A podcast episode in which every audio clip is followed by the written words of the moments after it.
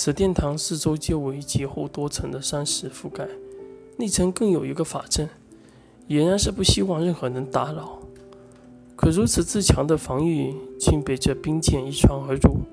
果不其然，一名白发道衣打扮老者，显然感受到了这这种波动的力道，从小殿房顶破开而出。冰剑在白发老者的攻击之下，瞬间被打散大半，余下的冰剑则朝着另外的方向飞去。而老者显然对这些冰剑的攻击之法有些吃惊和好奇。能破开自己的法阵，值得会。他纵身一跃，跟上冰剑疾驰的方向而去。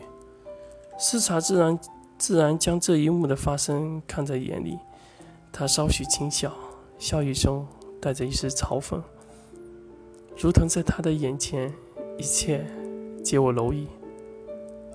早回梁国，此时位于神石村的城市。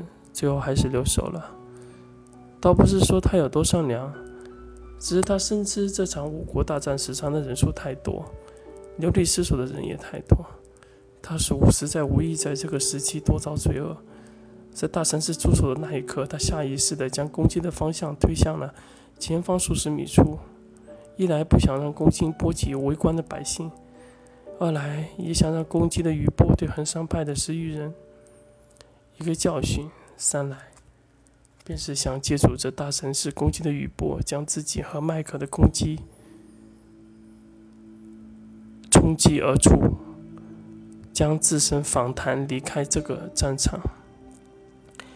只是陈实却没有发现，在他再次使用大城市的那一刻，曾经吉斯留在他右手臂上的小金点，如同吸收了大神士的部分力量一样，在这一瞬间急速的变大。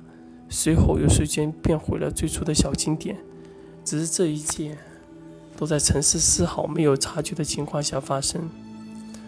而这一刻，借助冲击波的冲力，再加上城市急速的狂奔，整整半天之后，已然离事发地逃离了好几个山头，终于在一处无人的小山溪水处，诚实放下了背在身上的麦克，一头扎进了溪水之中。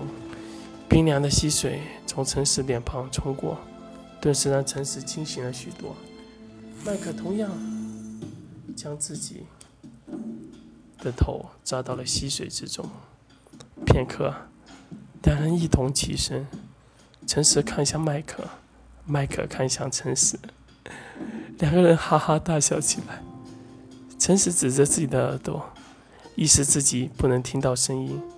麦克则指指自己的嘴巴，意识到如今可能不方便说话。两人顺便明白对方的意思，虽不知道对方遭遇了什么事，但一定不容易。两个大男人一起身，拥抱在了一起。